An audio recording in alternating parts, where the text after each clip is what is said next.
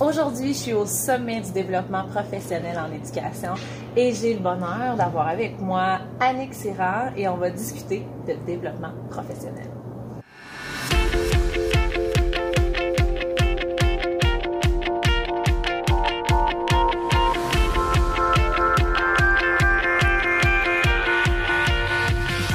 Annick! Oui! Bonjour! Salut! Annick, ça fait deux fois qu'on se rencontre. Et chaque fois, c'est au sommet du développement professionnel en éducation. Qu'est-ce que c'est pour toi, le développement professionnel? Le développement professionnel, c'est le chemin qu'on se trace, chacun son chemin, pour continuer à devenir la meilleure version de ce qu'on peut être sur le plan professionnel. Puis, qu'est-ce qui est pour toi comme un des, euh, j'ai envie de dire, un levier incroyable de développement professionnel? Le- la confiance. La confiance en ce que l'autre est, la confiance en ce que l'autre peut m'apporter. La confiance en ce que je peux apporter aussi à l'autre. Et là, je parle de reconnaissance. De reconnaissance, de valorisation aussi. Oui. Tu dirais-tu que c'est difficile de, de recevoir justement cette valorisation-là? Mais je vais prendre un exemple que tu vas peut-être pouvoir euh, euh, identifier. Tu as demandé à quelqu'un de, venir s'asseoir avec toi pour passer une entrevue, puis je, trouve que c'est une belle marque de reconnaissance que de vouloir interviewer quelqu'un. Et euh, ben, rappelle-toi la réaction de cette personne-là. là. Ça n'a pas été oui tout de suite. Il y a eu plein de tentatives d'évitement, de détournement. Pourquoi? Là, je dis toujours à la personne parce qu'on veut taire son identité pour pas la révéler. Là. Mais pourquoi? Parce qu'elle a sans doute l'impression de rien avoir à apporter de plus. Et là, on parle de moi, mais on pourrait parler de la majorité des collègues avec lesquels on travaille, c'est ça. Qu'est-ce que tu dis dans, dans un deuxième temps, justement, pour développer cette confiance-là, puis tranquillement, c'est comme accepter cette valorisation-là que tu reçois? Ce que je t'avais nommé au début, c'était d'avoir confiance en l'autre, Ouais, OK. Mhm, de reconnaître l'autre. Fait que c'est parce que j'ai confiance en ce que vous faites à l'école branchée, en ce que toi tu fais dans tes entrevues, que j'ai fait OK. Il voit quelque chose en moi que je vois peut-être pas. Est-ce que ça nous amène. Puis ça, c'est la prise de risque, se donner le droit à l'erreur, se rendre vulnérable quand on est conseiller pédagogique, parce que c'est ça ma fonction en ce moment, c'est ça le rôle que je joue. C'est des mots qu'on utilise. Mais entre le dire et l'incarner, il y a un monde. Et là, j'essaie d'incarner ce que je dis en étant en entretien avec toi. Tu as cette habileté-là de, j'ai envie de dire, de, de permettre aux gens d'être naturels et francs avec toi. Moi, c'est ce que j'ai remarqué aussi beaucoup. Mhm. C'est intéressant ce que tu es en train de faire. Merci. Et je pense que ce que tu fais, c'est un bel exemple de ce qui fait en sorte que la rétroaction ou les, com- les compliments ou les commentaires qu'on formule à quelqu'un sont plus faciles à recevoir parce qu'ils sont spécifiques. Fait que tu pas juste dit « Wow, t'es bonne », t'es allé préciser qu'est-ce qui faisait en sorte que tu reconnaissais ça chez moi. Puis plus la rétroaction est spécifique, plus tu m'obliges à prendre conscience que c'est réellement ça qui s'est passé parce que tu t'appuies sur des faits qui se sont qui sont arrivés, desquels j'ai été témoin aussi, tu sais. Mais Exactement. t'es bonne, c'est c'est c'est pas assez spécifique pour que je puisse dire ah oui, ok, t'as totalement raison. Bonne en quoi? Qu'est-ce que Ouais. tu te- qu'est-ce que as vu? Qu'est-ce que tu as remarqué? Ouais. Effectivement. Puis ce matin, il y avait dans, la, dans les conférences sur le leadership, la perspective de leadership, il y a une collègue, Mélissa Laflamme, qui est directrice euh, Oui, euh, formation professionnelle. au Qui a- ouais. Oui, c'est ça, Fierbourg, tout à fait. Puis qui disait, euh, qu'elle passait dans les corridors des fois, puis qu'elle pouvait faire un tour avec un, un de ses collègues enseignants en disant L'intervention que tu as faite avec cet élève-là, j'aurais aimé être ton élève. J'aurais aimé que tu interviennes comme ça avec mon enfant. Je trouve que ce genre de rétroaction-là, c'est pas juste aïe, c'est cool l'intervention que tu as faite, elle est allée dire à quel point ça avait un impact sur l'individu qui était au cœur de la situation, c'est-à-dire l'enfant.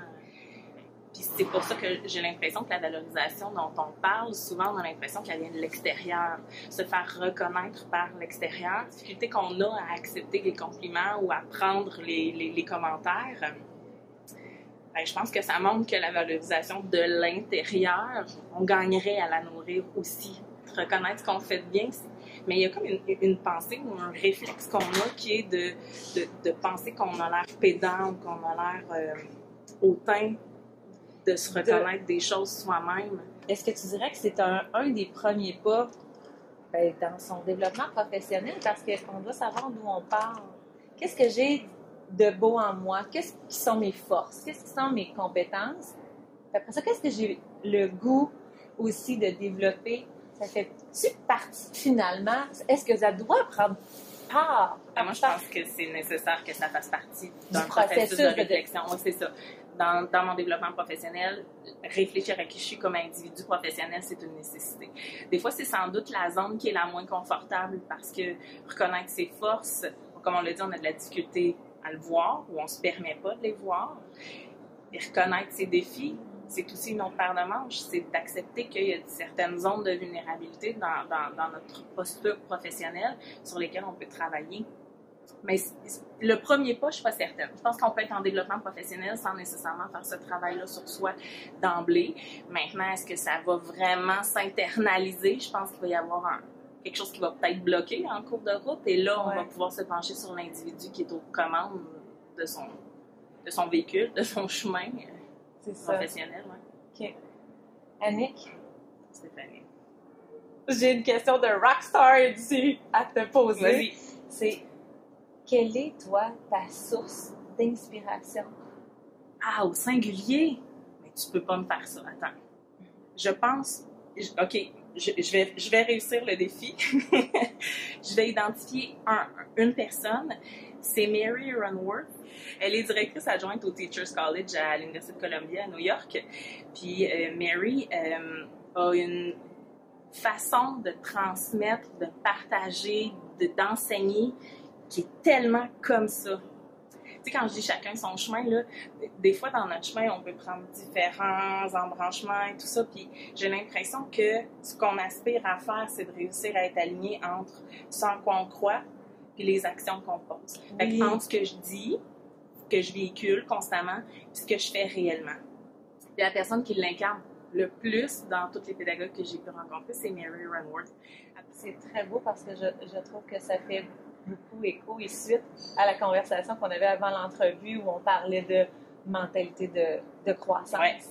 Croire dans sa progression, puis elle est dans une vision de où est-ce qu'elle va accompagner les gens, mm-hmm. de, de, ses valeurs, d'elle-même, d'alignement. Je trouve ça très beau. Quand, quand, quand, tu parles de mentalité de croissance, mais se reconnaître, c'est d'être en posture de mentalité de croissance. Oui. De dire, crème, c'est moi qui peux apporter certains changements. Je ne suis pas obligée de les apporter tout seul, par exemple non. peux faire appel aux ressources qui sont autour de moi, mais c'est quand même moi qui prends cette décision-là d'apporter ces changements-là. Puis ben, le pas que je vais faire, quelqu'un va me le faire voir ou je vais finir par le voir moi-même. Puis là, j'ai le droit de célébrer ce qui s'est passé, puis faire comme, même, j'ai réussi ça, c'est trop chouette. C'est quoi maintenant le prochain pas? C'est deux bonnes questions, ça. Où j'en suis par rapport à là où j'étais? Et maintenant quoi? Là, on est dans un état de croissance quand, on, quand on se pose ces deux questions-là. Mais on est aussi en train de poser un regard sur le chemin qu'on a fait. Je te remercie vraiment beaucoup d'avoir accepté de partager ce moment-là avec nous à l'école branchée. Et je vous invite à vous inscrire à l'écolebranchée.com baroblique hebdo pour continuer de recevoir toute l'actualité pédagogique qu'on prépare pour vous.